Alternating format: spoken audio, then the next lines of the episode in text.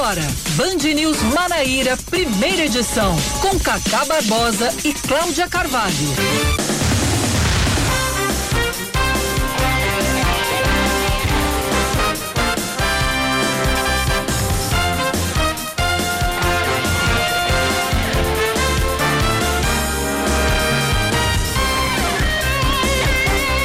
9 horas 27 minutos em João Pessoa, 9 horas 27 minutos na Paraíba. Bom dia, bom dia, bom dia. Hoje é sexta-feira, que beleza, dia 30, 30 de julho de 2021, começando mais um Band News Manaíra, primeira edição, comigo, Cacá Barbosa e com Cláudia Carvalho. Bom dia, Cláudia. Muito bom dia, Cacá Barbosa. Bom dia para todos os ouvintes da Band News. É sexta-feira, graças a Deus, mas começa a sexta-feira. Eu comecei, pelo menos, acho que você também desanimada por causa da, da derrota da pois seleção é. brasileira feminina de futebol diante do Canadá nos pênaltis. Que pena, né, que as meninas vão ter que adiar o sonho olímpico. O sonho olímpico ficou adiado. Sexta-feira, 30 de julho de 2021. O que é que diz o seu calendário hoje, Cláudia? Hoje é Dia Mundial contra o Tráfico de Pessoas e hoje também é Dia Internacional da Amizade, uma data criada pela Organização das Nações Unidas. Parabéns para todos os amigos. Parabéns para nós todos. Pra quem sabe exercitar. Quem sabe exercitar o dom da amizade. Pois é e que não deixa se abalar por convicções pessoais ou políticas, né? Porque a amizade é isso, é respeitar o diverso. Exatamente. É a amizade não é conveniência. Não é conveniência, isso é, é o respeito do, é outra coisa, é, é respeito ao contrário, né? Vamos aos destaques desta sexta-feira, 30 de julho de 2021. Vamos que vamos, tem muita coisa. O Ministério Público Federal na Paraíba emite uma recomendação à Prefeitura de João Pessoa a respeito da obra de recuperação da barreira do Cabo Branco. De acordo com o documento, as secretarias de Planejamento e de Meio Ambiente devem revisar a obra para atender alguns requisitos. A recomendação leva em consideração um procedimento preparatório que tramitou no MPF com o objetivo de apurar o incidente que ocorreu em julho do ano passado, quando o mar do Cabo Branco foi tingido de uma coloração vermelha. Suspeita de que o fato seja relacionado à remoção das rochas depositadas na praia. Acordos de cooperação com projetos voltados para o meio ambiente e a geração de empregos são assinados entre o Consórcio Nordeste e o governo da França. Essa reunião aconteceu ontem no Palácio do Campo das Princesas, que é sede do governo de Pernambuco, e contou com a participação do governador da Paraíba, João Azevedo. O presidente do Consórcio Nordeste, o governador do Piauí, Wellington Dias, afirmou que os estados terão mais de 7 bilhões e meio de reais que podem ser investidos nas áreas de energias renováveis turismo, agricultura familiar saneamento e abastecimento de água. Já a embaixadora da França, Brigitte Collet, afirmou que o Brasil e a França têm uma tarefa global para incentivar o desenvolvimento sustentável e o respeito ao Acordo de Paris sobre o clima. O ex-prefeito de Campina Grande, Romero Rodrigues, que é pré-candidato ao governo do estado, agradece ao PSDB pelo apoio confirmado ontem. Filiado atualmente ao PSD, o político que foi eleito deputado federal e depois prefeito pela legenda tucana, divulgou nota logo após a entrevista entrevista coletiva. Romero disse que o apoio da sigla aumenta a responsabilidade, a responsabilidade dele na corrida pelo Palácio da Redenção e afirmou que no que depender dele, não vai decepcionar. Romero Rodrigues é o nosso entrevistado já já aqui no Band News Manaíra, primeira edição. Exatamente. E mais um destaque: apesar da Paraíba registrar uma das menores ocupações nos leitos de UTI desde setembro do ano passado, o secretário estadual de Saúde, Geraldo Medeiros, pede que a população permaneça com os cuidados para evitar a disseminação do coronavírus. Até ontem, o estado tinha 29% dos leitos de UTI adulto e pediátrico ocupados com pacientes infectados com a Covid-19. O secretário lembrou ainda que não é o momento para afrouxar as medidas sanitárias por causa da ameaça de uma nova variante que já está presente em alguns estados, como o nosso vizinho Pernambuco. Com relação à enfermaria, 21% dos leitos estão ocupados. Um novo levantamento feito pelo Instituto Paraná Pesquisas aponta que se a eleição presidencial fosse hoje, Lula e Jair Bolsonaro estariam tecnicamente empatados no primeiro turno. O petista aparece com 33,7% das intenções de voto contra 32,7% do presidente. A margem de erro é de dois pontos percentuais para mais mais ou para menos. Logo depois aparecem o apresentador José Luiz da Atena com 7%, o ex-ministro Ciro Gomes com 6,8% e o governador de São Paulo João Dória com 3,9%. Em um eventual segundo turno entre Lula e Bolsonaro, é, o, é, Lula venceria com 43,3% das intenções de voto contra 38,2% de Bolsonaro, que está sem partido. A pesquisa completa você encontra no site band.com.br. Esportes, Cláudia Carvalho. O futebol feminino do Brasil está fora da disputa por medalhas na Olimpíada de Tóquio. As meninas, comandadas pela técnica Pia Sandhaj, empataram com o Canadá em 0 a 0 no tempo normal e também na prorrogação. Na decisão por pênaltis, o Brasil perdeu por 4 a 3 e foi eliminado nas quartas de final. A goleira Bárbara defendeu o chute de Sancler no início das cobranças, mas Andressa Alves e Rafaele pararam na arqueira canadense Labé nas duas últimas cobranças do Brasil. O resultado marca a despedida das Olimpíadas da geração de Formiga e Marta, medalhistas de prata em Atenas 2004 e Pequim 2008. Muito triste, muito triste isso. Fiquei triste pra caramba. 9h32.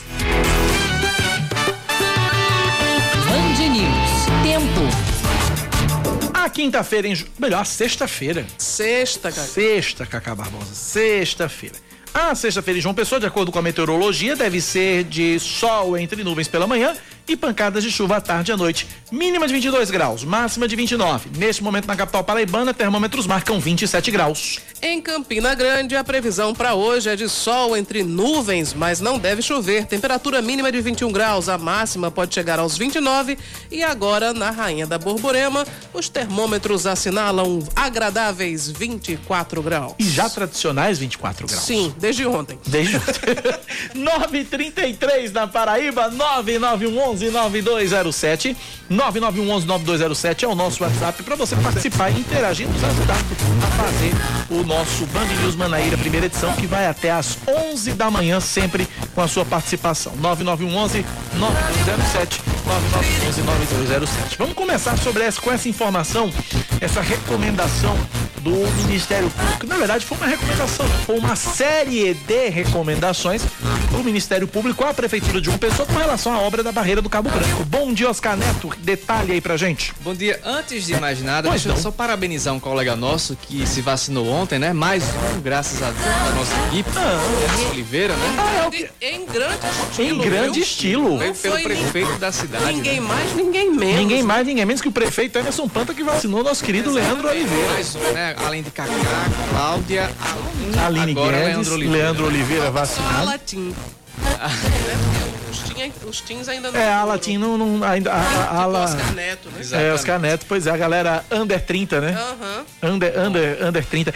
Mas é, aí eu perguntei a Leandro Oliveira, eu vou fazer, eu vou contar a piada inteira. Leandro Oliveira é o solteiro mais cobiçado desse estado, né? Eu tenho outra piada pra contar. Leandro Oliveira o Depois, solteiro. depois da minha entrada, por favor. Leandro senão- Oliveira o solteiro mais cobiçado desse estado. Muito bem. Bora. Perguntei a Leandro Oliveira. Leandro, você teve reação? Ele não, só sonhei que tava namorando. Eu digo, pronto, já é uma É reação. uma reação. Já é uma... Delírios. Vamos lá. Vamos lá. Voltar para a falésia Voltando do para Branco. nossa recomendação. Isso, o licenciamento ambiental das obras da falésia do Cabo, do Cabo Branco deve ser realizado sem fracionamento e conduzido junto à Superintendência da Administração do Meio Ambiente, a SUDEM. O objetivo do recomendações é evitar o incidente que aconteceu em julho do ano passado, há cerca de um ano, quando todo mundo lembra, né? Quando apareceu aquela mancha Vermelha, né? meio laranja, e ninguém sabia de onde vinha. E o MPF estava apurando eh, esse fato, a suspeita é de que ele tenha, esteja, tenha relação com a remoção das rochas depositadas na praia. Então, além dessa recomendação do licenciamento ambiental, temos também que nenhuma intervenção no sítio paisagístico do Cabo Branco deve ser iniciada sem a prévia autorização do Instituto do Patrimônio Histórico e Artístico Nacional, o IFAM. É, a, a Prefeitura de João Pessoa deve firmar um termo de ajustamento de conduta proposto pelo IFAM, no qual são fixadas condicionantes ambientais e urbanísticas relevantes para a viabilidade da obra. A revisão do projeto executivo elaborado pela Aquatu Consultoria para que não seja feita a implantação de mais de 2,5 km e meio de quebra-mares.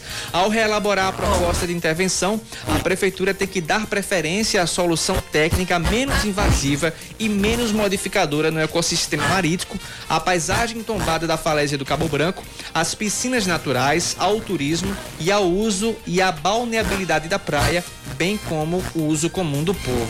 O município também tem que levar em consideração em todos os projetos estudos e intervenções o fato de que a erosão marítima já está avançando em direção à praia de Tambaú, certo? Não apenas Cabo Branco. A praia de Tambaú também está sofrendo uma, uma, uma erosão que está sendo puxada pela erosão iniciada na Praia do Cabo Branco e já também a prefeitura, além desse projeto para conter a erosão no Cabo Branco, tem que elaborar também um projeto para conter a erosão lá na Praia de Tambaú, que a gente conhece, o Hotel Tambaú. É, ele já era um pouco mais distante da faixa de areia, agora já não tem mais isso. A erosão está tá avançando muito por lá. E a prefeitura também, como outro outro ponto que eu separei, tem que atualizar periodicamente o MPF no andamento do licenciamento ambiental dos projetos e dos novos estudos ambientais contratados. Muito bem, série de recomendações aí do Ministério Público com relação à obra do Cabo Branco. É, eu acho, eu acho pertinente, acho extremamente pertinentes todas as colocações. Eu acho que é, é, era necessário que o Ministério Público desse uma olhada. Tava meio solto aquilo ali, né? Tava meio eu já tô quase chamando a ONU, porque tanta gente que sugere tanta coisa para conter a erosão da barreira do Cabo Branco, e o que a gente vê é que ela está cada vez mais se deteriorando. Se deteriorando. Primeiro que fomos, primeiro que era, havia um projeto do ex-prefeito Luciano Agra, a gestão de Luciano Cartacho levou uns seis anos para discutir um novo projeto. É, e terminou jogando um monte de pedra. É, terminou jogando um monte de pedra para tudo que é canto e a, e a barreira caindo, a barreira caindo, a barreira caindo. A, então, a, a interdição já estava, não passava mais veículos naquela parte de cima, agora tem uma interdição, já está interferindo ali no final da Avenida Cabo Branco, tanto que é o trecho que já está interditado também. Exatamente. E aí, vão, vão inter... intervenção... vai terminar interditando a praia toda? É a intervenção mudou para interdição, né? É, a intervenção mudou para interdição. Eita, e nós. a preocupação agora, né, como é, eu trouxe aqui, é que está avançando para a praia de Tambaú, que também é muito importante, é uma praia muito central, logo ali perto do busto de Tamandaré, né, que divide as duas uhum. praias. E também temos a preocupação com o Hotel Tambaú, né? É, tem que muita é um gente que já está, que, que, por si só já está abandonado. Exatamente, já é, está o, interditado já. O Hotel Tambaú é alvo de uma disputa judicial, porque houve um leilão, um grupo potiguar arrematou, mas tem um, um advogado paraibano que contestou, disse que tem irregularidade, que não foi bem assim. E essa história, até a justiça decidiu, o hotel tá lá, né? Cada vez pior. É só para lembrar, Oscar, sim, porque sim. tem muita gente que estranha o fato do hotel se localizar na, na, dentro da praia, né? Uhum. Praticamente. É, praticamente não, hoje já é. Realmente dentro, dentro da praia, que na época que ele foi construído, na década de 60, não existia essa legislação. Não havia um regramento, é, podia fazer tudo, né? Mas também ninguém ia derrubar agora, né? É, agora já não dá mais. Mas né? o que acontece que entristece também é que eu pedalando no sábado, eu parei para tomar água de coco e o pessoal mas rapaz, aqui se hospedou fulano, cicrano, seleção brasileira, craque, sei lá, vai, e aqui tá fechado. O pessoal olha assim, lá para dentro, tentando buscar pelo menos um funcionário, mas é tudo fechado. É Os eventos que eu já pude cobrir por lá, do governo do estado, enfim, aconteciam naquele auditório, que é enorme o auditório Sérgio do Hotel Tambaú. Existia um cinema ali. Exatamente. Não, eu perdi as contas de quantos concursos de início eu apresentei ali no, no, no, no, Hotel Tambaú, naqueles dois, tanto no auditório quanto na, em um daqueles salões menores também. Além também do, do, do, da área de lazer, que é muito bonita, muito. Hotel. Quantos aniversários de Padre Albenino nós já fomos, ah, Cláudia sim, Carvalho, na pérgola da, da piscina, piscina, do hotel, do hotel Tambaú? Verdade. É, é, um, é um beijo projeto, pro Padre Albenino, tá ouvindo a gente agora. É um projeto, acho que se não me engano, é do próprio Sérgio Bernardes. Sérgio Bernardes, né? é. a, a, obra começou em 66, foi inaugurada em 70. E é um, um dos cartões postais de João Pessoa. Né? Exatamente. Né? O, o, Hotel Tambaú, com aquela forma. É, circular, parecendo um disco voador. Pois né? é. É, enfim, é, é lamentável. Que, inclusive né? foi tema até de, de, um mangá, não foi? De um anime. Não sei se você lembra da Liga da Justiça. Verdade, foi, foi. Esteve, esteve. Presente lá. Esteve presente lá. Se não me engano, desenhado por Mike Deodato. Exatamente. Mike Deodato que desenhou, né? Que é paraibano, né? Pois é. é. Vamos lá. Deodato Borges, filho né? Deodato Borges. Vamos torcer, né, para que a melhor solução seja encontrada e que a nossa orla permaneça preservada. Nossa orla pede socorro, essa que é a verdade. Nossa aula pede socorro. 9 horas 41 minutos na Paraíba, 9 e 41 O assunto agora é política. Cláudia Carvalho acompanhou ontem a coletiva do PSDB, que foi para anunciar apoio à pré-candidatura do ex-prefeito de Campina Grande, Romero Rodrigues. Cláudia Carvalho, antes da gente trazer os áudios aqui da, da, da coletiva, eu queria ouvir de você. O que foi que só você viu ali? É, bom, eu vou destacar um, um, ponto que me chamou muita atenção, que foi Cássio Cunha Lima elogiando muito o veneziano. Apesar dele dizer que. Não, não, não, não, não, não, não, para, para, para tudo, para tudo, para tudo. Cássio Cunha Lima estava elogiando quem? Veneziano Vital do Rego. Elogiou muito, disse que ele é. Menina, a pandemia tá mudando todo mundo.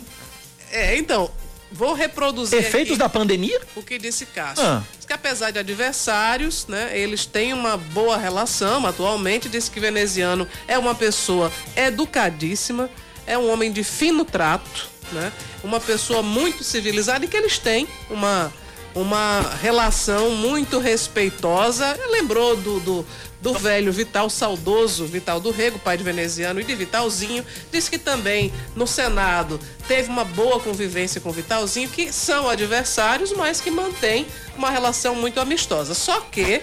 Só que. Só que, né? Tem que é, ter um só que nessa história. É, é transpor essa relação é, fraterna para a política, segundo ele, É é, mais 500. apenas especulação. É Não tem 500. nada dessa história de é, pensar em chapa para 2022 que o PSDB vai com Romero aí fez inúmeros elogios, diz que Romero inclusive era melhor prefeito do que ele, que havia sido melhor prefeito do que ele para a cidade de Campina Grande. E conhecendo o Cássio como nós conhecemos, né? Cássio que tem uma- uma autoestima, digamos assim, bastante elevada. Cássio reconhecer que Romero foi melhor prefeito do que ele, realmente, né? Foi, né? Cássio dizendo isso, então, tá tudo certo. Vamos trazer os áudios, Cláudio Cavalho? Tá com, você, tá, você tá aberto aí Sim. com, com as chamadas aí, É, né? sai Pedro, entra Romero, PSDB da Paraíba retirou a pré-candidatura do seu presidente estadual, que, era, que é o deputado federal Pedro Cunha Lima, ao governo do estado, e agora quem vai concorrer às eleições com o apoio dos tucanos paraibanos será Romero Rodrigues. O apoio do partido foi anunciado ontem, como a gente já disse, em coletiva de imprensa realizada no auditório de um hotel de João Pessoa. Romero é ex-prefeito de Campina Grande e atual presidente do PSD. Os tucanos justificaram a decisão afirmando que Romero representa a ideologia do grupo, que tem feito várias ações, que fez muitas ações importantes na gestão em Campina Grande, por isso merece o apoio do PSDB. E esse anúncio põe fim às especulações envolvendo o lançamento de uma candidatura de Cássio ao Senado numa eventual, numa suposta aliança com o veneziano Vital do Rego ou até mesmo a postulação ao governo. Cássio disse durante a coletiva que a composição da chapa será conduzida pelo próprio Romero. Então, a partir do momento em que nós estamos aqui proclamando o nosso apoio incondicional à pré-candidatura de Romero Rodrigues para o governo do Estado, eu devo dizer que ele coordenará esse assunto. Ele coordenará as gestões políticas, as articulações que serão necessárias com as outras forças partidárias, com as outras forças políticas, com a sociedade da Paraíba, com o povo paraibano. Cássio não deixou claro se vai ou não disputar alguma vaga nas eleições. Em primeiro lugar, eu fico muito feliz com as manifestações que recebo, né, pesquisas que foram divulgadas, com enquetes que estão sendo realizadas e tendo sempre a lembrança do nome dentro de um, um compromisso que Pedro, Pedro foi muito preciso ah, na, na sua fala. Né? A, a- a política não é para que se tenha um bottom na lapela do paletó. Né? Não- não é, não é para isso, não é, não é esse o sentido. É para que você possa contribuir para transformações efetivas na vida das pessoas, na, na, na, na sociedade. Pois é, a gente vai conversar dentro de instantes com o ex-prefeito de Campina Grande, Romero Rodrigues, para repercutir esse momento de eh, recebimento desse apoio que é muito importante, o apoio de um partido grande, tradicional e de onde ele veio também, né? Ele agora está no PSD, mas já foi tucano. E também tem a, a, a celeuma que foi causada, porque, por exemplo, Cabo Gilberto, do PSL, já achou que foi precipitado o PSDB já anunciar o apoio a Romero Rodrigues. Então, tem um, um, uma- um caldeirão aí na oposição que ainda não tem uma massa homogênea, né? Mas caminha para para existir, né? Pelo menos esses são os primeiros passos e a gente vai saber do do pré-candidato Romero Rodrigues quando é finalmente que a oposição oficializa né, essa candidatura ao governo do estado, até porque ele próprio disse que é preciso que a oposição comece a botar esse bloco na rua bem cedo para poder marcar presença e fixar o, o nome aí na cabeça do eleitorado. 9 da manhã, 46 minutos. Dentro de instantes, então, a gente conversa com o ex-prefeito e uh, pré-candidato ao governo do estado, Romero Rodrigues. Você ouvinte pode participar com a gente pelo nosso WhatsApp no 9911 9207 9911 9207. Também a gente vai discutir daqui a pouco com Fernanda Martinelli, direto de Brasília. A gente vai repercutir a live do presidente Jair Bolsonaro, na qual o presidente, antes da live, prometia apresentar provas com relação a Fraude as fraudes nas urnas eletrônicas e no entanto ele apresentou uma série de vídeos e no final disse que não tinha fraude, tinha, não tinha prova, tinha evidência. Quer dizer, a prova é do WhatsApp. É, por aí. Né? É, assim fica difícil, né? Isso aí não pode, eu pelo menos acho que isso não pode para um processo, não pode justificar a questão do voto impresso. Né? Seria necessário mais do que isso. É. Mas enfim, o presidente tem lá seus argumentos. O Daqui Cacá... a pouco a gente repercute isso com o Fernando Martinelli, direto de Brasília. Queria mandar um abraço para o nosso ouvinte, Senilson Moraes. Ele é, mandou aqui uma mensagem para a gente, tá ouvindo a Band News e aproveitando para divulgar uma ação social em Santa Rita, uma organização do pastor Otávio Pio, será amanhã, das 8 da manhã até uma da tarde, na Avenida Pedro I, 527. É, aliás, vai ser aqui em João Pessoa, desculpe. Ele, ele é de Santa Rita, mas a ação vai ser aqui na Pedro I, 527, ao lado do PROCON. É, o público-alvo é a comunidade da região metropolitana e haverá atendimento nas áreas de saúde, jurídica, social e estética. Também vai ser oferecido um café da manhã. É, as pessoas poderão fazer doação de sangue e terá outros serviços. Manhã das Boas Obras é ah, o nome dessa ação, que vai acontecer então amanhã, sábado, de 8 da manhã até 1 da tarde, na Avenida Pedro I, 527, no centro de João Pessoa. Abraçar o nosso colega, repórter da TV Band Manaíra, Roberto Augusto. Que é o Betinho, Betinho Nascimento. Nascimento. Tá aniversariando hoje, Betinho. Feliz aniversário para você, Betinho. E que venham muitas e boas e ótimas notícias. Pois é, o nosso colega de, o nosso colega lá, o menino, o menino, o menino de Goiânia com a gente aqui. Bom, Betinho, ter você como colega, como amigo, muito bom. Parabéns, viu? Paz, saúde, saúde, saúde, saúde, saúde, bênçãos de Deus na sua vida. 9 da manhã, 48 minutos na Paraíba. Estamos na linha com ele? O homem tá na linha? Ex-prefeito de Campina Grande, pré-candidato ao governo do estado pelo PSD, Romero Rodrigues, conversa com a gente agora. Chama pelo último cargo, prefeito. Prefeito, bom dia, bem-vindo à Rádio Band News FM. Bom dia, Cacá. Um abraço a você, a Cláudia, a todos os ouvintes da Rádio Band News FM. É um prazer imenso conversar com vocês. Não sei se estar bom, mas assim, ouvi perfeitamente e me colocar à disposição de vocês. O alto tá maravilhoso, é como se o senhor estivesse aqui nessa cadeira. Inclusive, tá. o senhor nos deve uma visita em breve aqui. Então, maravilha. Cláudia Carvalho, primeira pergunta é sua.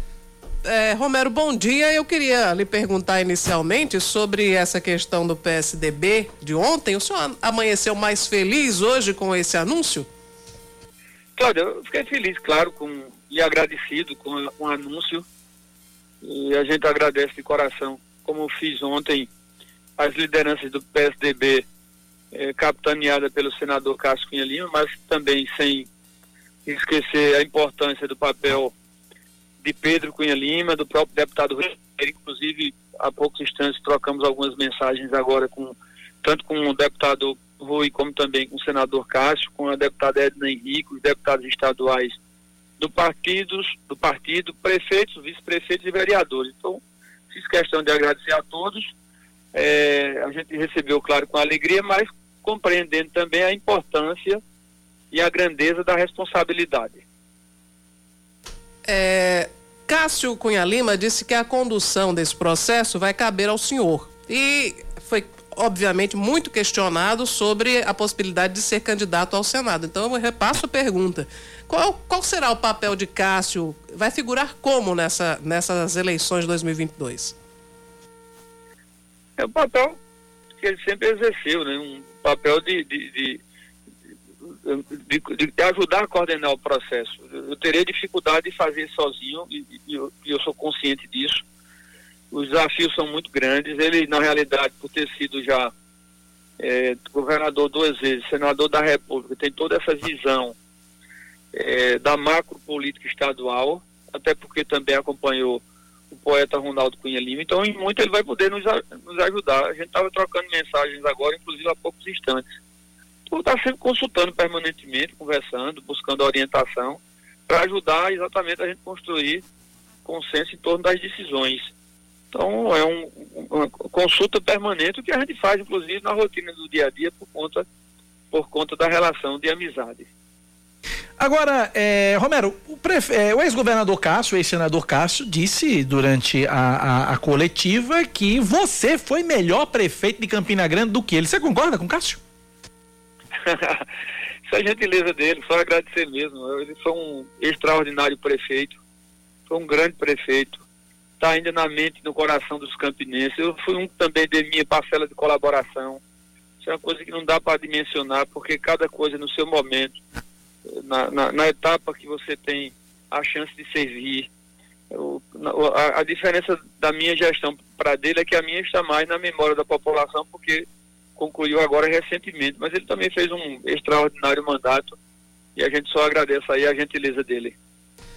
É, Romero, tá tudo muito bom, tá tudo muito bem, mas tem protestos aí no, no meio da oposição. Ontem o, os deputados Valber Virgulino e Cabo Gilberto não ficaram muito satisfeitos com o apoio do PSDB à sua pré-candidatura. Então, eu, a minha pergunta é até mais ampla do que apenas os, os dois representantes do bolsonarismo, mas em relação aos setores mais ligados ao bolsonarismo, que me parece não ficaram também satisfeitos quando o senhor deu uma declaração mais flexível, dizendo que não iria rejeitar apoios.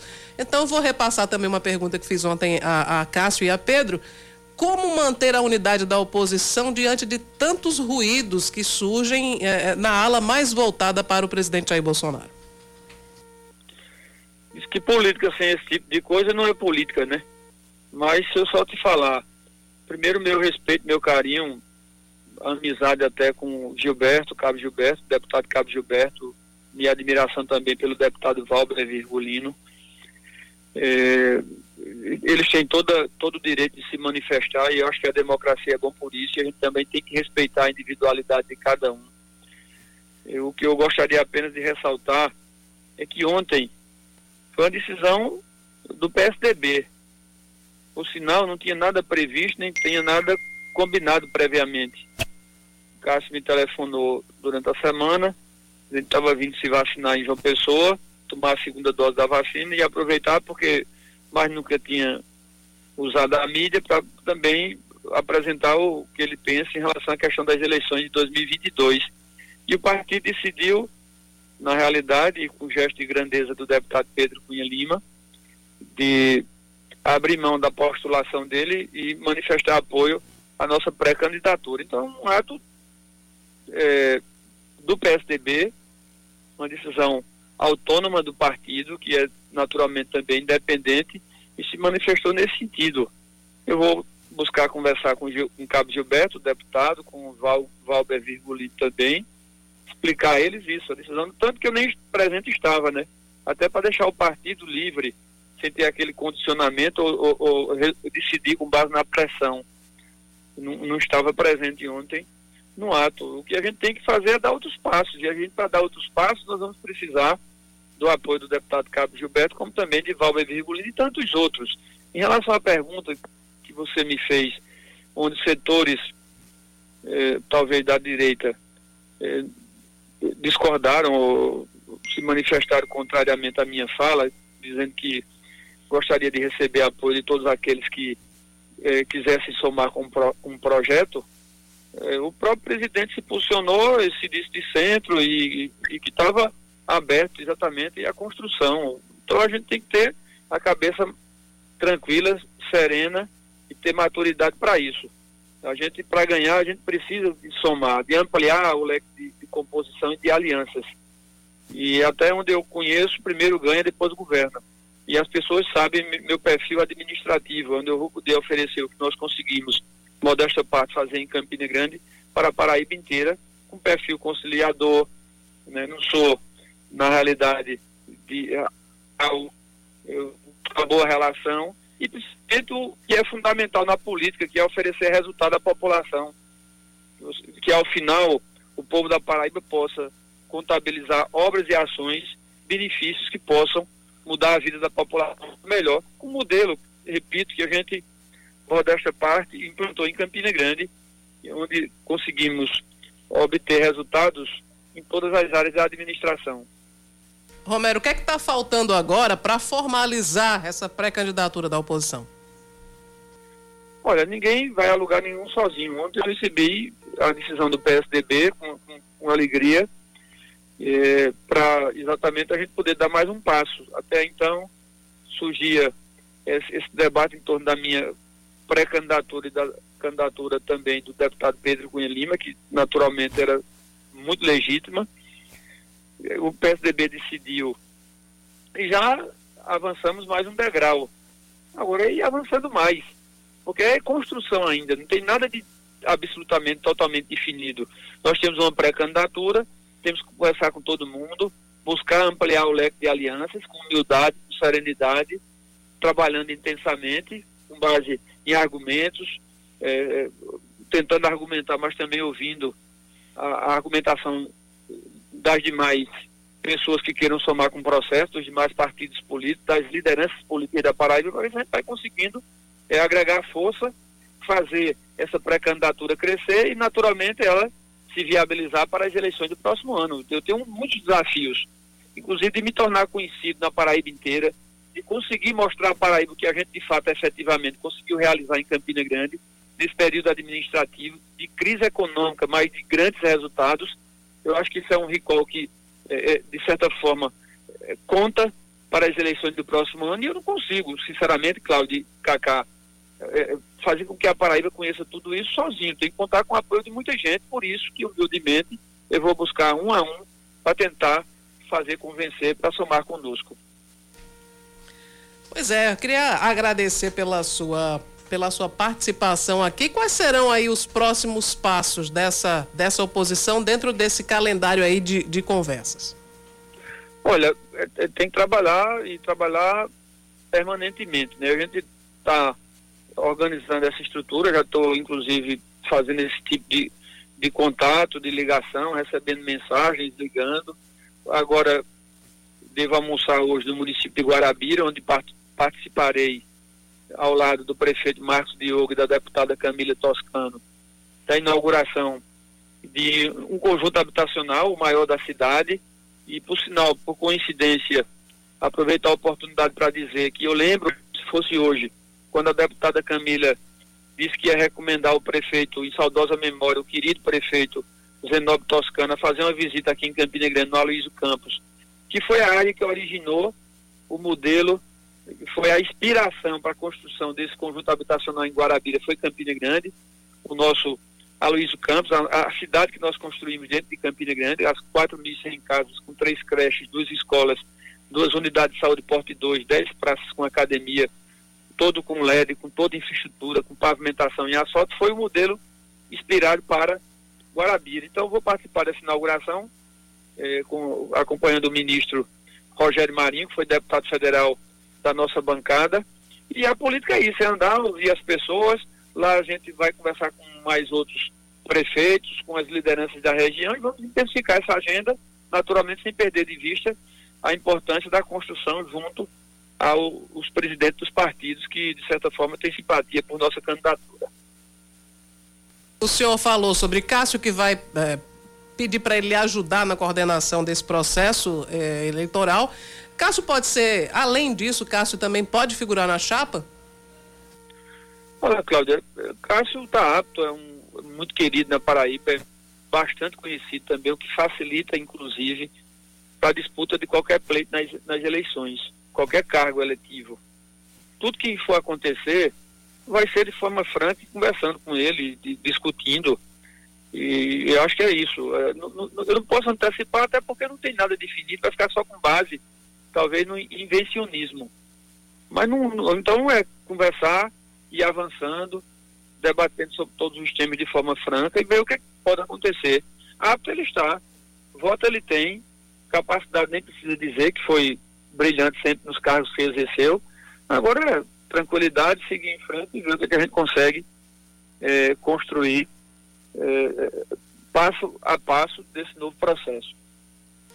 Conversamos, portanto, com o ex-prefeito de Campina Grande, pré-candidato ao governo do estado pelo PSD, Romero Rodrigues. Romero, um abraço, obrigado pela participação, até a próxima. Obrigado, Cacau, obrigado a Cláudia e um abraço carinhoso, renovado e sincero para todos, para todos os queridos ouvintes, a quem eu deixo um abraço, um abraço e que Deus abençoe a todos. Forte abraço, obrigado pela participação. 10 e 1 intervalo, voltamos já já aqui na Band News FM. Band News FM. Em um segundo, tudo pode mudar.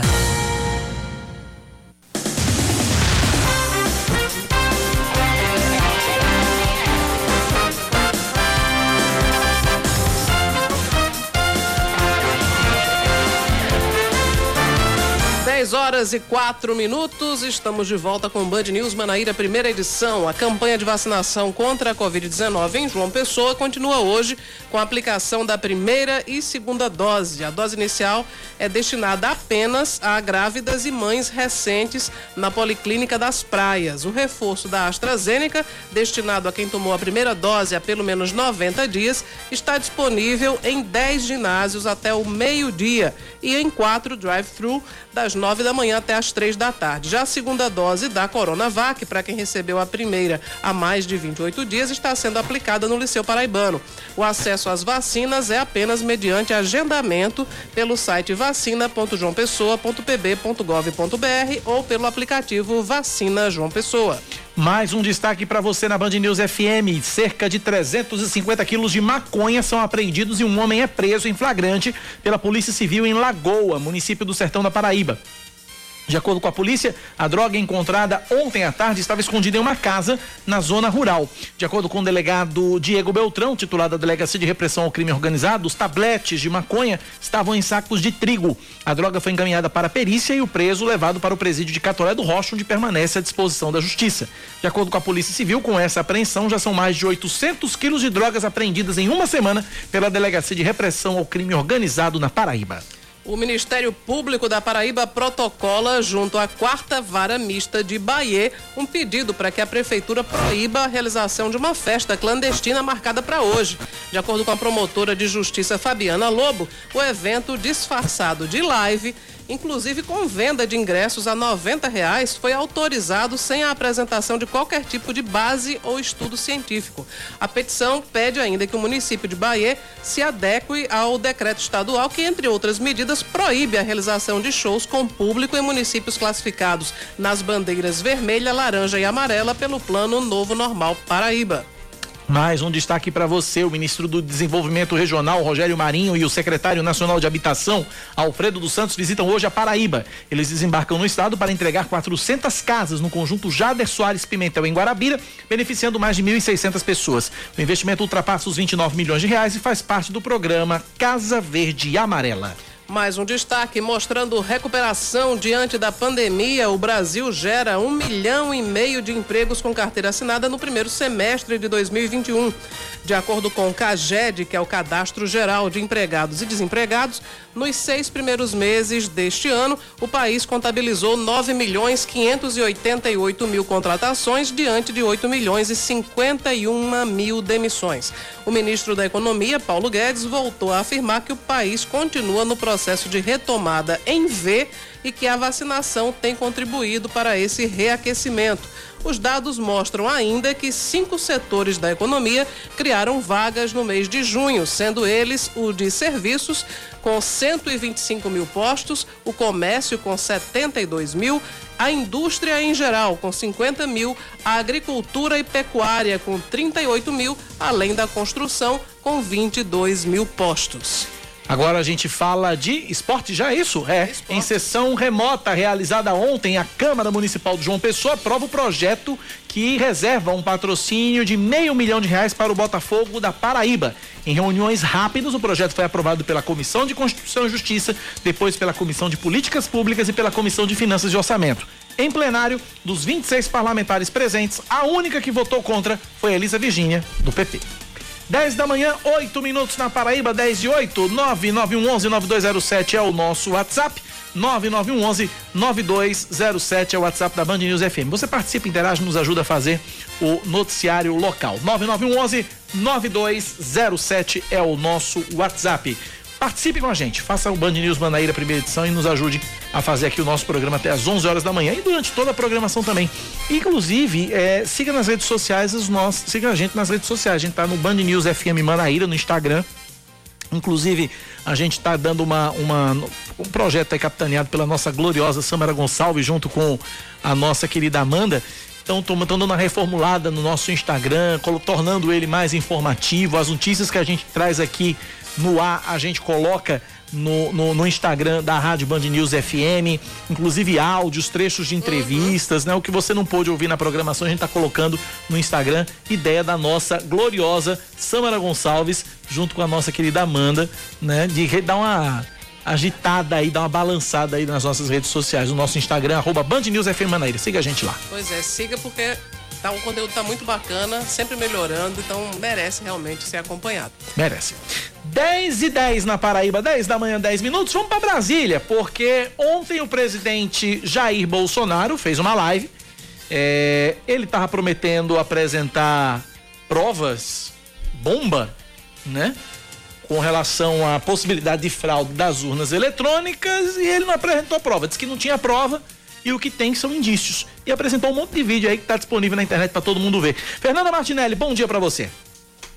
Oi, Cacá, bom dia a você, Cláudia, todos os ouvintes. Pois é, a live ontem durou cerca de duas horas e pouquinho, foi num esquema de entrevista coletiva, porém, embora a imprensa tenha podido acompanhar e gravar, os repórteres não podiam fazer perguntas ao presidente da República. Então foi realmente uma live promovida, né? Uma live em clima de promoção, porque ele queria falar sobre essa questão do voto impresso. Inicialmente a divulgação foi realmente que ele iria apresentar provas, mas aí ele apresentou alguns vídeos, colocou um técnico que ele chamou de técnico para falar sobre eh, a fraude nas urnas eletrônicas, porém depois foi descoberto que esse técnico era um secretário da Secretaria-Geral da República, que trabalha no Palácio do Planalto. Ele mesmo disse que não seriam provas e indícios que estão sendo investigados alguns vídeos de pessoas que disseram no momento da votação que quando colocavam o número dele, que era o 17, é, aparecia voto nulo. Enfim, foi toda uma questão voltada para a tentativa de aprovação do voto impresso que está em debate no Congresso Nacional. O que está indo de encontro com essas declarações dessa live do presidente Jair Bolsonaro é porque a maioria dos partidos, através de seus presidentes, são contra o voto impresso. Foi feita uma pesquisa onde de 18 presidentes de partidos, 14 eram contra o voto impresso, porque alegaram que isso seria um retrocesso no processo eleitoral no Brasil. E dos quatro que se mostraram favoráveis, três são da base aliada do presidente da República. Essa live acabou gerando uma repercussão, de certa forma, porque realmente foi feita uma promoção que queriam haver provas. Mas, na verdade, foram ataques seguidos à imprensa, que Bolsonaro disse que espalhava fake news, principalmente nesse momento, onde ele, se, é, ele, ele mostrado com desvantagem em relação às pesquisas eleitorais, atacou também o presidente do Tribunal Superior Eleitoral, Luiz Roberto Barroso, e também atacou o Congresso Nacional, deputados e senadores, dizendo que eles estão tentando atrapalhar a votação do projeto que trata do voto impresso. O que se sabe é que o próprio Arthur Lira também não se, de, não se mostra muito favorável a essa questão do voto impresso. A maioria dos parlamentares dizem que esse tipo de aprovação iria só tumultuar o processo eleitoral, porque iria demorar mais para fazer a apuração das urnas, iria trazer um atraso e o sistema brasileiro de eleição é o mais é um dos mais modernos do mundo e nessa questão do voto impresso iria trazer aí um atraso em relação a todo o processo. O que se sabe é que o projeto está realmente em debate no Congresso Nacional.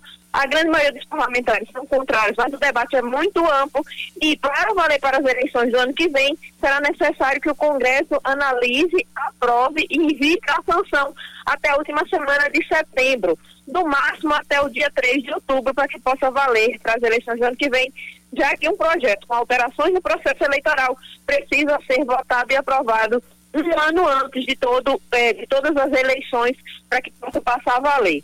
Bolsonaro já disse que, se não acontecer a aprovação do voto impresso, ele não irá participar das eleições, não seria candidato à reeleição, porque acredita que vai haver fraude né, em todo o processo eleitoral, mas eu acho muito difícil que ele desista do processo eleitoral e desista da tentativa de se reeleger à frente da presidência do Brasil. Com vocês. Obrigado, Fernanda Martinelli, pelas informações. Recebi uma mensagem aqui no intervalo do ouvinte Humberto. Ele mandou aqui dizendo o seguinte. Bom dia, Cacá. Trabalho com tecnologia inteligência artificial, presto consultoria duas das maiores empresas de tecnologia do mundo. É, não posso ficar em silêncio sobre as eleições. O problema não está no sistema de contagem de votos, e sim no software da urna. Ele diz aqui que é instalado a cada eleição e formatado depois de cada eleição, apagando todo o rastro de, de deslealdade. Palavras do ouvinte. Não estou dizendo que acontece, mas dizendo que pode acontecer. O que gera um software são linhas de código se alterarmos uma linha, posso transformar votos brancos e nulos em válidos, inclusive quantidades em percentual. Inclusive o presidente apresentou um vídeo alegando mais ou menos isso, né? Um, um, um suposto técnico explicando mais ou menos isso. Uh, quanto custa uma eleição de um governador? Imagina o presidente, o fundo eleitoral bilhões. Uh, só basta um técnico em cada estado para mudar uma eleição e não deixar rastro. Precisamos um voto auditável, independente se você for lulista ou bolsonarista. Sou brasileiro honesto, o Brasil precisa disso. É o ouvinte Humberto. Lembrando que muita gente pensa que o voto impresso é, é, é, é a volta da cédula eleitoral. E não é. E não é. O voto continua sendo Não é, o voto continua sendo eletrônico. É bom que a gente seja repetitivo e diga isso várias vezes é, não é a volta da cédula eleitoral. A urna eletrônica vai continuar lá. A urna eletrônica vai permanecer no seu lugarzinho. A novidade é uma impressora acoplada à urna que à medida em que os ela vai recebendo os votos, o eleitor ele vai digitando seus votos e no momento antes dele confirmar o voto final, ele vai ter acesso visual não é contato físico, porque a, a, o comprovante vai estar o voto impresso vai estar sob uma redoma de, de acrílico ou de vidro, enfim. E ele vai visualizar naquele papelzinho impresso se estão lá os nomes dos candidatos nos quais ele votou de fato. E aí sim ele confirma, o voto é destacado automaticamente depositado numa urna de papel para posterior conferência. Essa é a proposta do voto eletrônico. Há quem alegue a questão do custo para aquisição dessas impressoras, né? E há quem confronte isso com relação ao fundo, ao fundão eleitoral, né, que foi que foi aprovado, né? Há quem diga, não, corta o fundo e compra as impressoras e tal, aquela coisa toda, enfim. É um projeto que está aí, é um projeto polêmico, é um projeto que divide opiniões e vamos acompanhando para ver o que é que vai dar, no que é que vai terminar. De forma auditável, né? É, hoje o, o voto já é, porque inclusive o presidente da Associação dos Magistrados da Paraíba é, Max, ele participou aqui do programa e disse que é, reiterou, na verdade, o que a gente sabe que já existe. Ele fez isso também no Brasil Gente essa semana comigo na TV também. Pois é, que a, a, a, cada urna eletrônica emite um boletim e fica fixado na porta das sessões, inclusive nas cidades pequenas, o, o, os candidatos, eles, como tem poucas sessões, eles já fazem a apuração própria antes mesmo do resultado oficial ser divulgado, porque está lá, né? O relatório do, do, do, que foi computado naquelas urnas. O grande questionamento, inclusive, dos que, dos que defendem o voto impresso, né?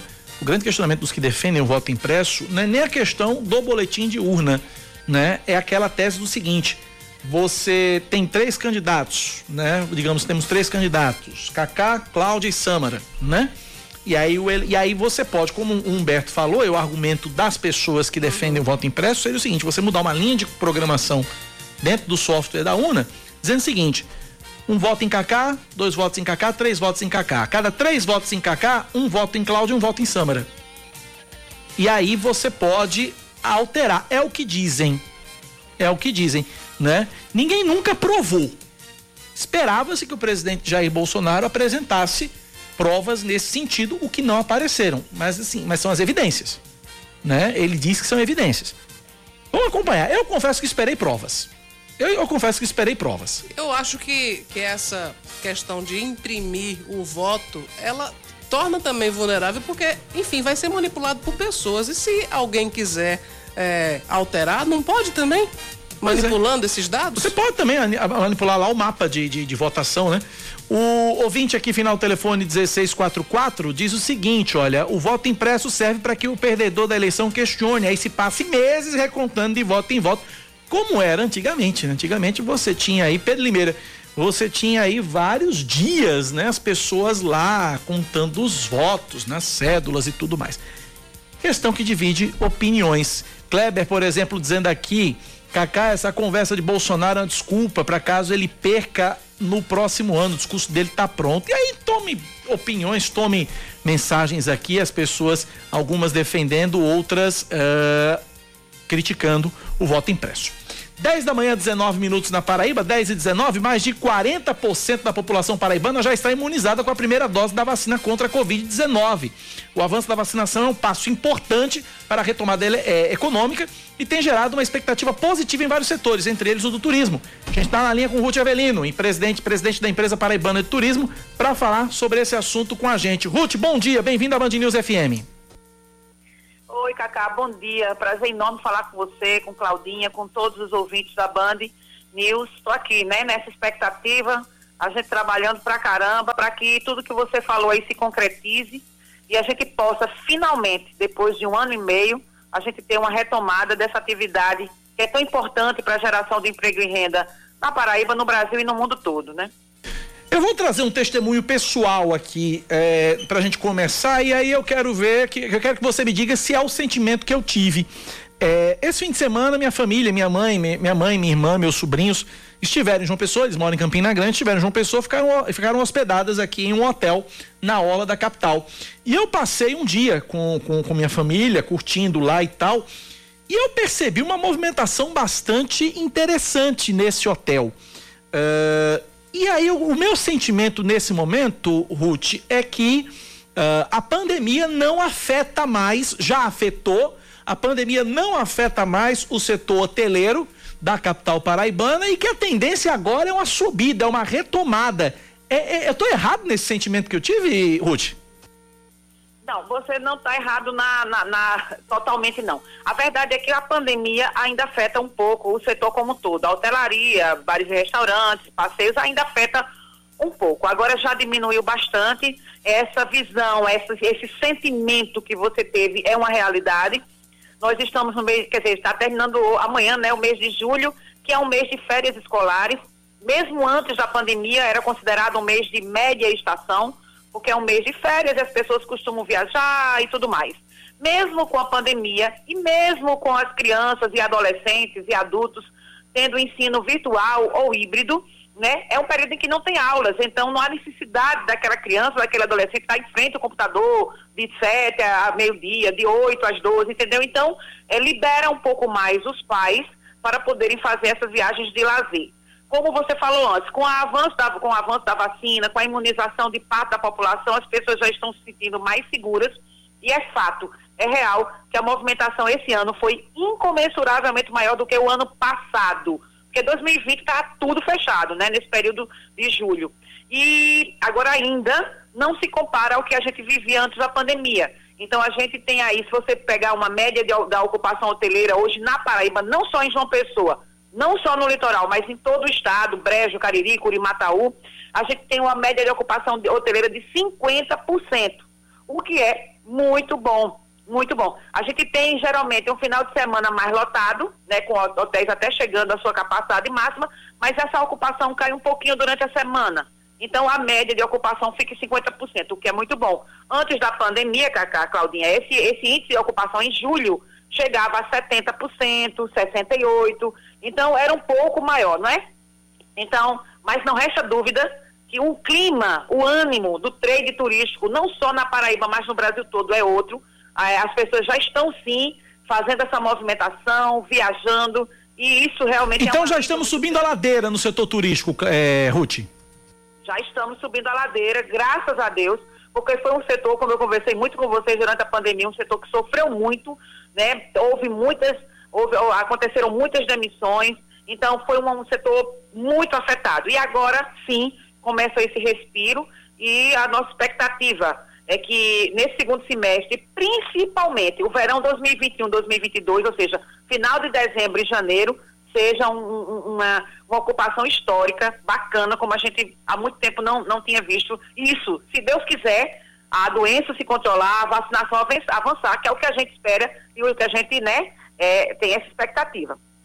Cláudia Carvalho pergunta. Ruth, bom dia para você. Eu acompanhava ontem a, o anúncio da Prefeitura do Rio de Janeiro já de abertura de, de eventos em ambientes abertos. Vão liberar futebol em setembro, já Exato. querem fazer o maior Réveillon da história, já querem fazer carnaval, carnaval já querem história. fazer Rock em Rio, enfim. Então, era justamente sobre essa perspectiva para a Paraíba. A gente pode pensar nisso? Já tem algum evento é, que a gente possa, possa imaginar que estará liberado pra, para a participação, mesmo com público reduzido? Eu acho que sim, Cláudia. É tanto que a própria Prefeitura de João Pessoa já anunciou um evento muito importante, né, que é o evento de Natal, que vai acontecer no mês de dezembro, vai ser no comecinho de dezembro até o comecinho de janeiro, com além da iluminação, com ações, atrações culturais, né, devem fazer sim um Réveillon. É, eu acredito que sim, né? Eu não posso afirmar porque a PBTU não promove festas, mas a gente está falando de expectativa, de esperança. Então, a nossa esperança é que sim já aconteça né? E mais, e que em 2022 a gente possa ter a retomada do folia de rua e do carnaval tradição, né? Obviamente com algumas restrições, com menos gente no, no, no, nos, nos palanques, nas arquibancadas, mas que a gente já possa sim ter essa retomada, né? Inclusive já tive reuniões aqui com o pessoal do folia de rua, da Liga Carnavalesca, para que a gente possa começar a fazer uma divulgação mais ampla sobre esses movimentos em, no, no Nordeste e no Brasil e na própria Paraíba, né? E é isso, a expectativa é essa, gente. A expectativa, a gente nunca tem uma certeza absoluta, mas a nossa expectativa é que tudo corra bem e que a gente tenha isso sim, já no final do ano e em 2022 a retomada dos eventos. Para finalizar, Ruth, é, a gente tem visto, é, a gente viu, a gente aprendeu nesse quase um ano e meio de, de, de pandemia a se reinventar, a se readequar, a adotar medidas, é, a, adotar medidas e tudo mais, medidas de, de, de medidas sanitárias, pro, novos protocolos e tal. Você acredita, Ruth, que o setor hoteleiro ou o setor turístico como um todo, mesmo com o, o fim da pandemia, mesmo com o, a diminuição de casos, diminuição de mortes, você acredita que o setor turístico possa manter é, também essas, essas, essas medidas todas? Eu acredito, Cacá. Eu acredito que coisas que, que nós adotamos vieram para ficar. A questão da higienização é, é, o tempo inteiro, de ambientes é, onde tem áreas comuns, não é? A higienização de espaços, a limpeza de, de, de é, maçanetas, a, a, história de, de como servir, né? os copos já virem todos em, em, em plastificados eu tenho ido para muitos restaurantes em que já vem tudo ali organizadinho, tudo separado. Eu acho que essa questão da higienização, ela veio para ficar. Essa coisa de você, quando faz uma feira, eu vou pegar a nossa casa, né? Vamos pegar a gente, eu, você, Claudinha, a gente faz a feira hoje, hoje você tem aquele cuidado de limpar o saquinho, limpar os produtos. Eu acho que essas coisas vêm para ficar, porque não é só por conta do coronavírus, é por tudo que circula de bactéria, de vírus, nesse, nesses, nessas coisas, né? Então, eu acho que tem coisas que vieram para ficar sim. Eu acho que, inclusive, eu vou lhe dizer uma coisa, eu tenho viajado muito pela Paraíba, né? E tenho visto que é, pouquíssimos são os turistas que não estão atentos a esses protocolos, porque é o que eu digo sempre, sabe, amigos, não adianta cobrar só de governo, nem de prefeitura, nem de empresário. A população precisa fazer sua parte.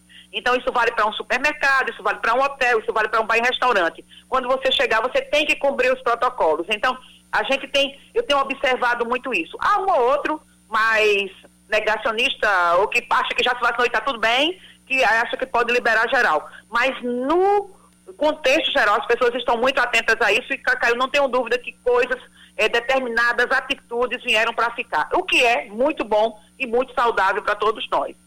Ruth Avelino, presidente da PBTU, obrigado pela participação, Ruth. Um abraço para você.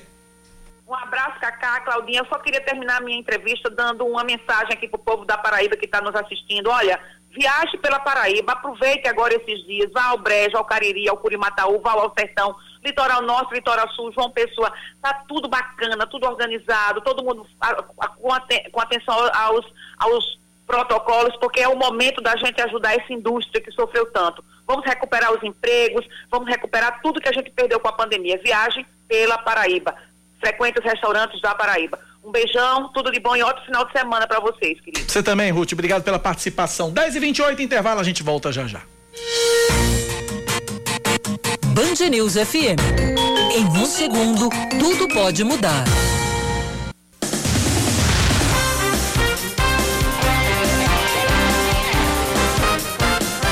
E 32 uma ação eleitoral pede a, sua, a cassação dos mandatos dos deputados estaduais Chió da Rede e doutor Érico e João Bosco Carneiro Júnior do Cidadania. O procurador regional eleitoral, Rodolfo Alves, está na fase final do parecer e deve fechá-lo nos próximos 10 dias. O processo movido em janeiro de 2019 pela coligação Força da Esperança pede a impugnação de 68 candidatos, incluindo os três que foram eleitos. A ação tem por base suplente, suspeitas de falsidade em candidaturas femininas apenas para completar a cota mínima de 30% na eleição. A Câmara de João Pessoa retoma os trabalhos legislativos de forma híbrida no dia 10 de agosto. O anúncio foi feito ontem pelo presidente da Casa Napoleão Laureano, o vereador Dinho Dausley, do Avante. De acordo com ele, a sessão de abertura do segundo semestre deve contar com a presença em plenário dos vereadores. É parte dos vereadores estará presente, outra pode ser híbrida, e também do prefeito Cícero Lucena. Com 70,1%, a Paraíba é o sexto estado que mais vacinou pessoas que cumprem penas em presídios com a primeira dose. De acordo com a colunista da Rádio Band FM, Mônica Bergamo, o estado fica atrás apenas de Paraná, Santa Catarina, Pernambuco, Piauí e Amapá. Em um momento em que o Brasil ultrapassou 100 mil casos de Covid-19 em presídios. Na contramão, 10 estados vacinaram apenas 10% ou menos de sua população prisional. Sete deles, Alagoas, Amazonas, Espírito Santo, Mato Grosso, Pará, Roraima e Tocantins, não informaram qualquer registro de imunização. Vamos a mais um destaque. A Receita Federal paga hoje o terceiro lote de restituição do Imposto de Renda Pessoa Física de 2021. Na Paraíba, o crédito vai ser feito para 40.275 contribuintes, totalizando o valor de mais de 50 milhões de reais. Esse é o maior lote de restituição da história em número de contribuintes. Em todo o Brasil, quase 6 bilhões de reais estão sendo pagos a mais de 5 milhões de pessoas. Dessas, 4 milhões e 900 mil entregaram a declaração até o dia 18 de maio, que não foi o caso de Cacá Barbosa. Não. Para saber se a restituição está disponível, o contribuinte deve acessar o site gov.br barra Receita Federal. O Tribunal de Justiça de São Paulo determina o retorno do, de Roger Abdelmaci à cadeia para cumprir a sentença de mais de 200 anos em regime fechado. O ex-médico condenado por estupro de pacientes estava em prisão domiciliar desde maio sob a alegação de que o estado de saúde dele exige cuidados especiais. No entanto, o Ministério Público de São Paulo entendeu que o benefício concedido a Abdelmaci não é mais necessário e que ele tem condições de voltar à cadeia. E que volte. Cláudia Carvalho, Esportes. O judoca Rafael Silva é o Baby.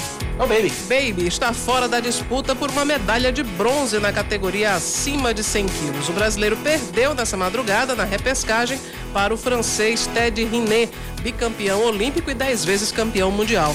Antes, Rafael Silva já havia sido derrotado por um georgiano e deu adeus ao sonho do ouro. 10 e 35 o tema voto, voto eletrônico barra voto impresso tá rendendo muito. Os ouvintes aqui participando com a gente. 9911 9207. Vamos ouvir. Bom dia, Cacá. É, essa questão do voto impresso, é, eu tenho uma opinião um pouco dúbia. É, quem tá falando aqui é Moza. É, eu já tive com você aqui no meu carro é, como motorista de aplicativo. Se você lembra. Então, por uma parte, é, quem defende defende pela lisura, né, pela comprovação de que o voto está ali, foi e tem como compro, é, tem como fazer uma como é que se diz? Uma contagem com prova.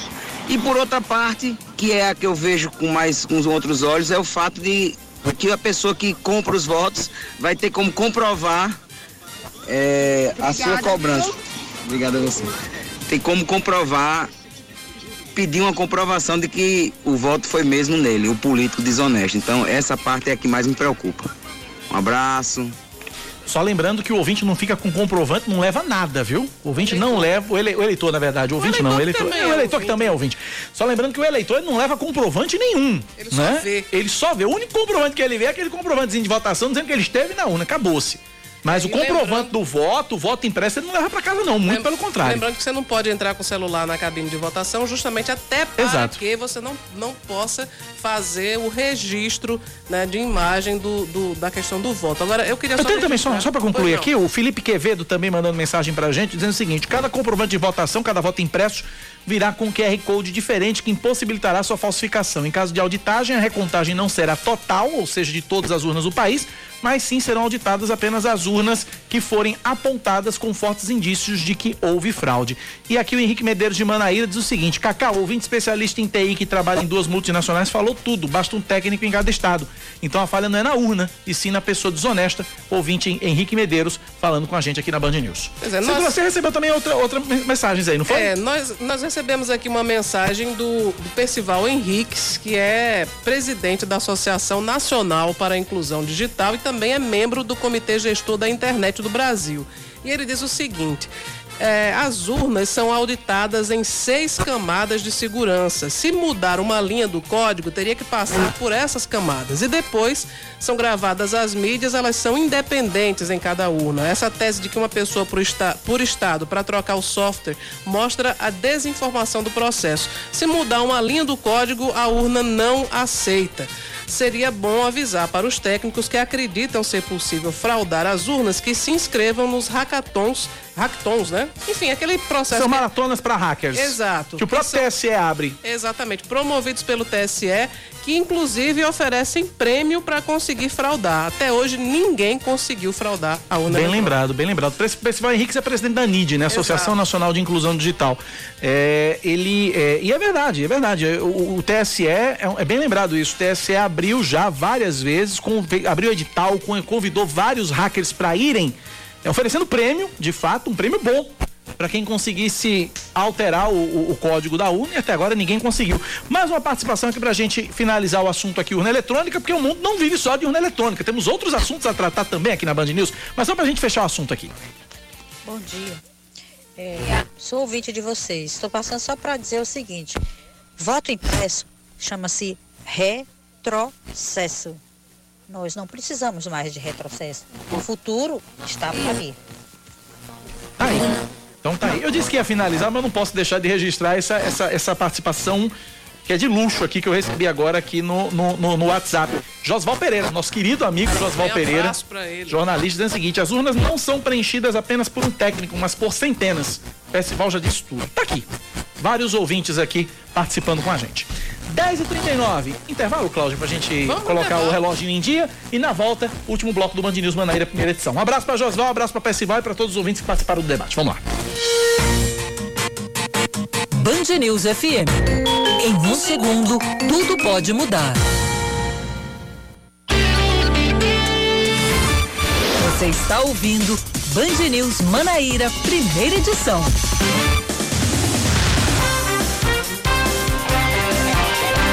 Dez horas e 41 minutos, nós estamos de volta e esse é o último bloco do Band News Manaíra, primeira edição. Tá voando hoje, hein?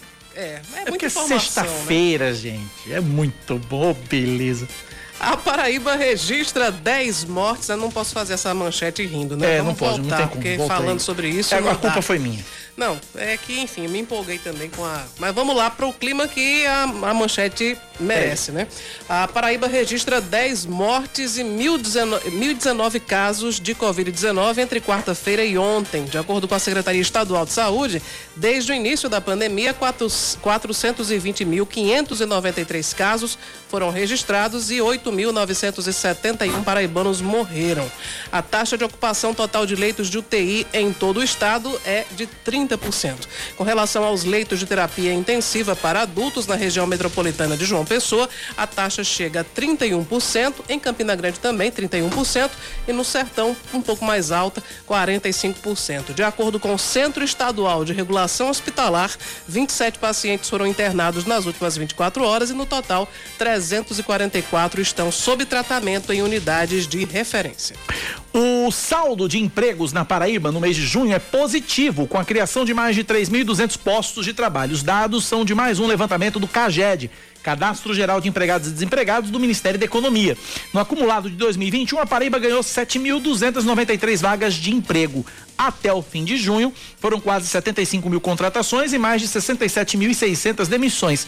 O setor de serviços foi quem mais puxou o dado para cima, com um saldo positivo de 109 mil postos no mês. Termina hoje o prazo para garantir o desconto de 10% da cota única do IPVA para proprietários de veículos de placas com final 7. Os contribuintes também podem pagar o tributo em três parcelas, mas sem desconto e com a primeira também vencendo hoje. Outra opção é o pagamento total do IPVA no dia 30 de setembro, também sem o desconto de, de 10%, mas sem juros ou multa. Os boletos podem ser impressos através da internet pelo site cefaz.pb.gov.br ou no endereço detran.pb.gov.br. Uma chuva de meteoros pode ser vista hoje em toda a Paraíba, das 10 da noite até a meia-noite e meia de amanhã. O evento conhecido como Delta Aquaridas do Sul se caracteriza geralmente por meteoros fracos que não apresentam trilhas persistentes nem bolas de fogo.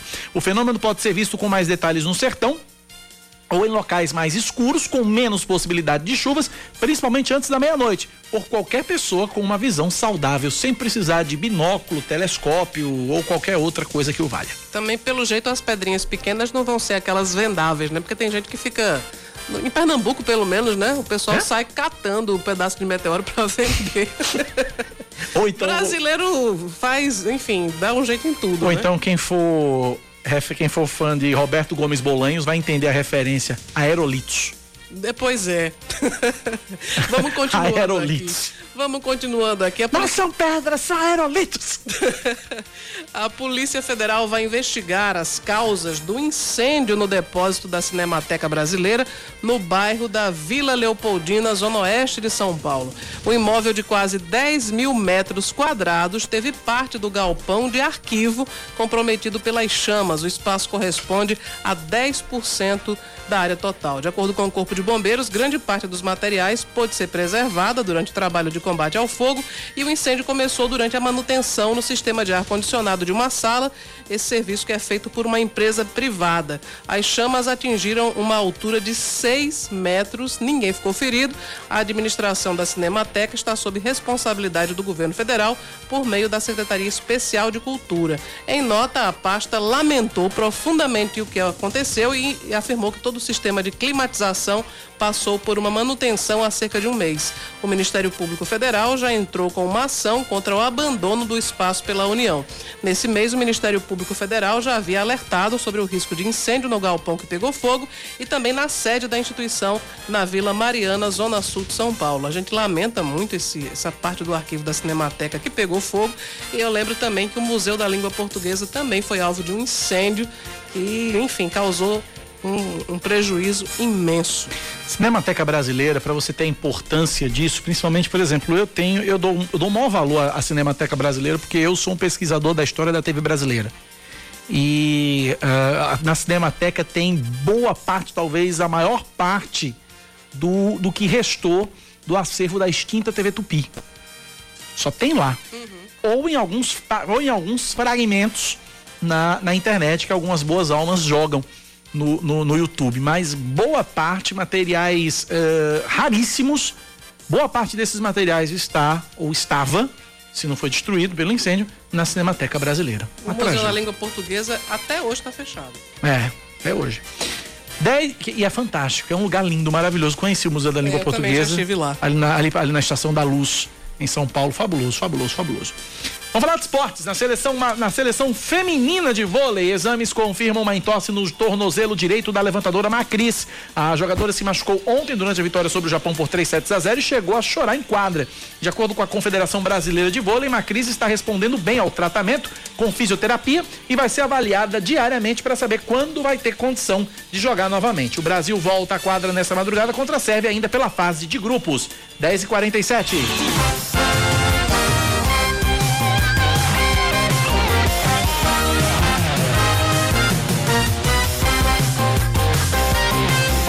F5 aí na história do Museu da Língua Portuguesa, né? É, por coincidência, eu fui fazer uma pesquisa aqui na, na internet e descobri que o realmente ainda está fechado até hoje, mas amanhã o Museu da Língua Portuguesa será reaberto.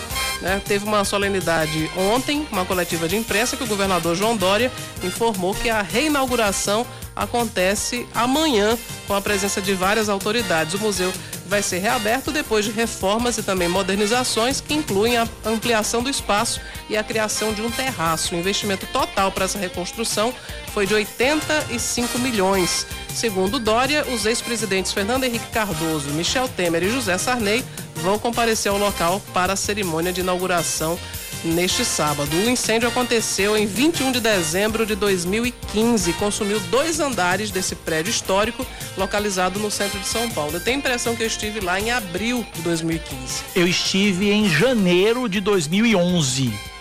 Eu estive em janeiro de 2011. Tenho 10. Gente do céu, quero nem calcular que faz 10 anos que eu estive lá. Misericórdia de Jesus. Que loucura. 10 da manhã, 49 minutos na Paraíba, hora dele.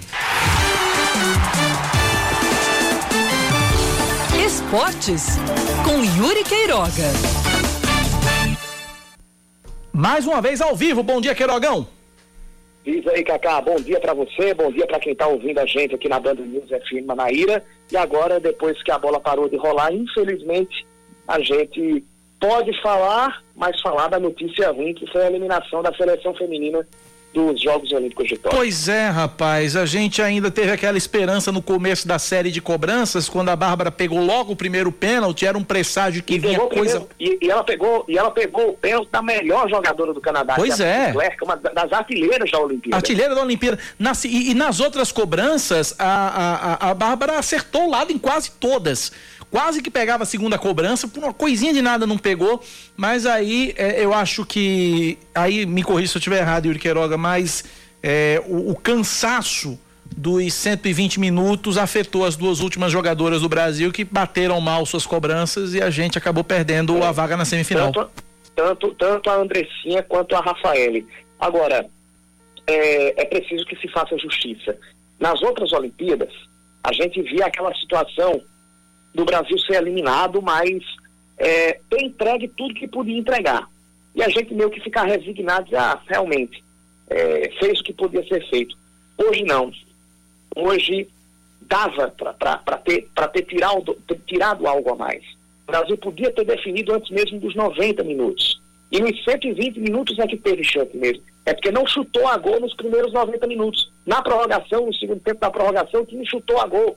Teve chance, teve chance de, de- de- de definir eh, sem levar para os pênaltis. Mas, se tivesse classificado, eu teria minha- minhas restrições e teria meu receio de parar na semifinal, porque das oito seleções que foram para as quartas de final, eu diria que a seleção brasileira era a mais frágil. Mais frágil que o Canadá e mais frágil que as outras adversárias, porque olha quais foram as outras séries. Eu acho que inclusive já tem os resultados aí dos outros jogos da- da- das quartas de final. Aí se você tiver por aí, você traz, Cacá. Mas a gente tinha Estados Unidos e Holanda, reedição da final da Copa de 2019, da Copa Feminina, Suécia e Japão, Suécia com Black Stenius, a craque Black Stenius, e o Japão jogando em casa, e a gente sabe que o Japão, que já foi campeão do mundo, jogando em casa, tá tendo aquele fator arbitragem, não pode dar sopa pro azar, e Inglaterra, deixa eu trazer os resultados aqui, Inglaterra Yuri. e Austrália foi o outro jogo. Vamos lá. Deixa eu trazer os resultados aqui. É, Estados Unidos e Países Baixos empataram no tempo normal em 2 a 2 Nos pênaltis deu 4 a 2 para os Estados Unidos.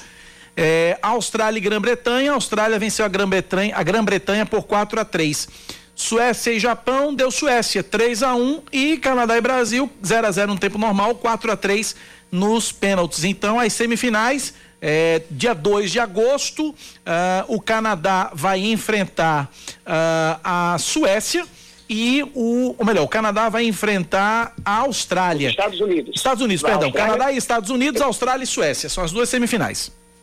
duas semifinais de altíssimo nível. Estados Unidos tem sim um favoritismo em relação ao Canadá. Os Estados Unidos que não fizeram uma primeira fase tão boa, mas são os Estados Unidos, meu velho. Deixaram chegar, deixaram chegar, os Estados Unidos agora têm um favoritismo. E a Holanda caiu, a Grã-Bretanha de Lucy Bronze também caiu. Agora a gente vai ter Suécia e Austrália na outra semifinal. Eu acredito que a Austrália pode pegar uma final, viu? Por causa principalmente do preparo físico. Ok, Yuri Queiroga, o jeito é lamentar e torcer, pelo, e torcer por Paris em 22. O bom, é que só, o bom é que isso só é daqui a três anos, né? Não vamos ter que esperar quatro. Um abraço pra você, Queirogão. Um abraço e amanhã tem futebol. Amanhã, a partir das 2h20, Ferroviária e Botafogo, transmissão da Band News FM Manaíra. Comigo na narração, você estará no plantão, também estarão conosco Raíssa Guilherme e Caio Guilherme. Perfeito, um abraço, Queirogão. 10h53. Band News na pista, com Zé Carneiro. Com a gente, tá na linha com a gente o nosso comentarista de automobilismo, Zé Carneiro. Bom dia, Zé. Bom dia, Cacá. Bom dia, Cláudia. Bom dia, ouvintes Band News FM Manaíra. Domingo tem grande prêmio. Pois é, por isso que você tá ao vivo hoje aqui. O que é que tá, tá rolando treino agora, inclusive, né, Zé? Tá rolando treino agora, é, Mercedes na frente, o Bottas nesse momento tá na frente, mas os tempos muito próximos. Verstappen ocupa o terceiro tempo, Hamilton segundo, uma boa desempenho do Ocon na quarta. Mas é o seguinte, Cacá, Hungria é aquele grande prêmio que a largada define tudo.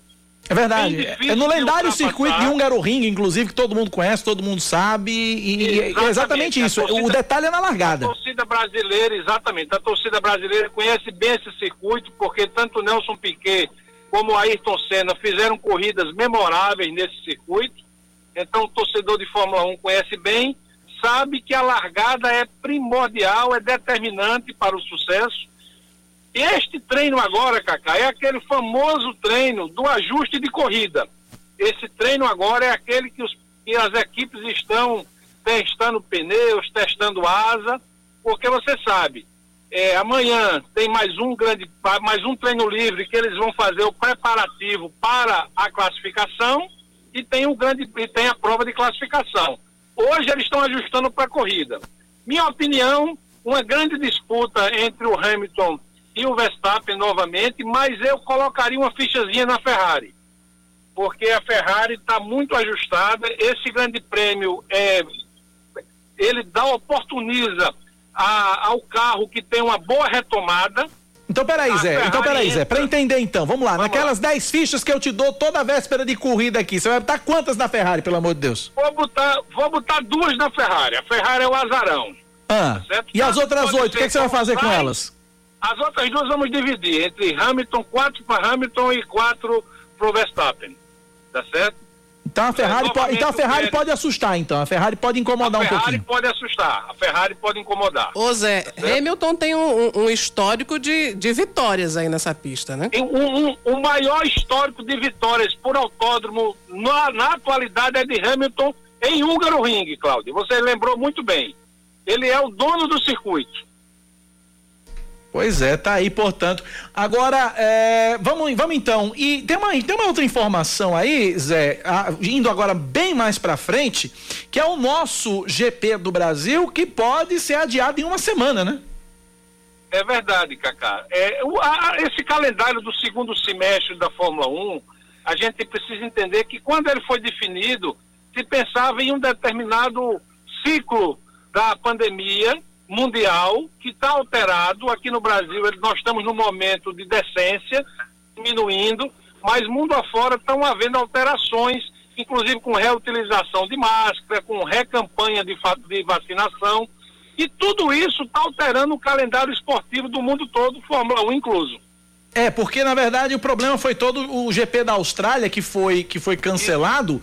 Aí. Duas a, vezes. Duas vezes? Duas vezes. A prova que seria aqui no Brasil 5, 6 e 7 de novembro, adiado para uma semana. 12, 13 e 14. Finalzinho mesmo de temporada, né?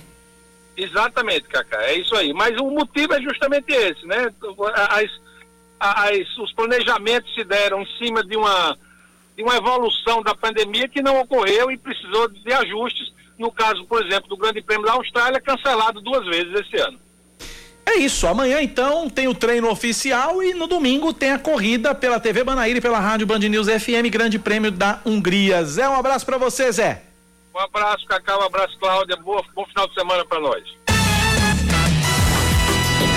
10 da manhã, 58 minutos na Paraíba, 10 e 58 tem uma última informação, Cláudia Carvalho? O ministro do Desenvolvimento Regional, né, Rogério Marinho, ele desembarcou há pouco aqui em João Pessoa, ah, aliás, na Grande João Pessoa, no aeroporto Castro Pinto, foi recepcionado pelo prefeito de Guarabira, Marcos Diogo, e também pelo prefeito de João Pessoa, Cícero Lucena. Ele está se dirigindo nesse momento para Guarabira para a inauguração lá do residencial Jader Pimentel, que vai reunir um monte de autoridades, né? Inclusive o prefeito, o ex-prefeito de Campina, Romero Rodrigues, já adiantou que estará por lá é uma solenidade que será bastante prestigiada e um residencial importante lá para a região do Brejo. 10 e 58 e meio é um K, é um B, é um. Ossi. Acabou-se. Ponto final no Band News Manaíra, primeira edição desta sexta-feira e também da semana. Segunda-feira a gente tá de volta já em agosto, mês de predileção meu e de Cláudia Carvalho. Sim, com certeza. Né? E a gente volta a partir, eu às seis da manhã, com as primeiras notícias do dia, segunda-feira, com o Expresso Band News, Cláudia às nove e vinte, no Band News Manaíra, primeira edição. Tem TV hoje, Cláudia? Hoje não. Mas eu tenho, quatro da tarde, TV Manaíra Band Brasil, gente Paraíba, conto com a audiência de todo mundo na tela da Band TV Manaíra. Depois a Cátia Fonseca e antes do Datena, das quatro às cinco da tarde, nosso encontro diário na tela da Band TV Manaíra. Vem aí o Band News Station. Até segunda, se Deus quiser. Bom fim de semana. Valeu, Cláudia. Valeu, Cacá. Um ótimo fim de semana para você e para todos os ouvintes. Até segunda. Tchau. Você ouviu Band News Manaíra, primeira edição.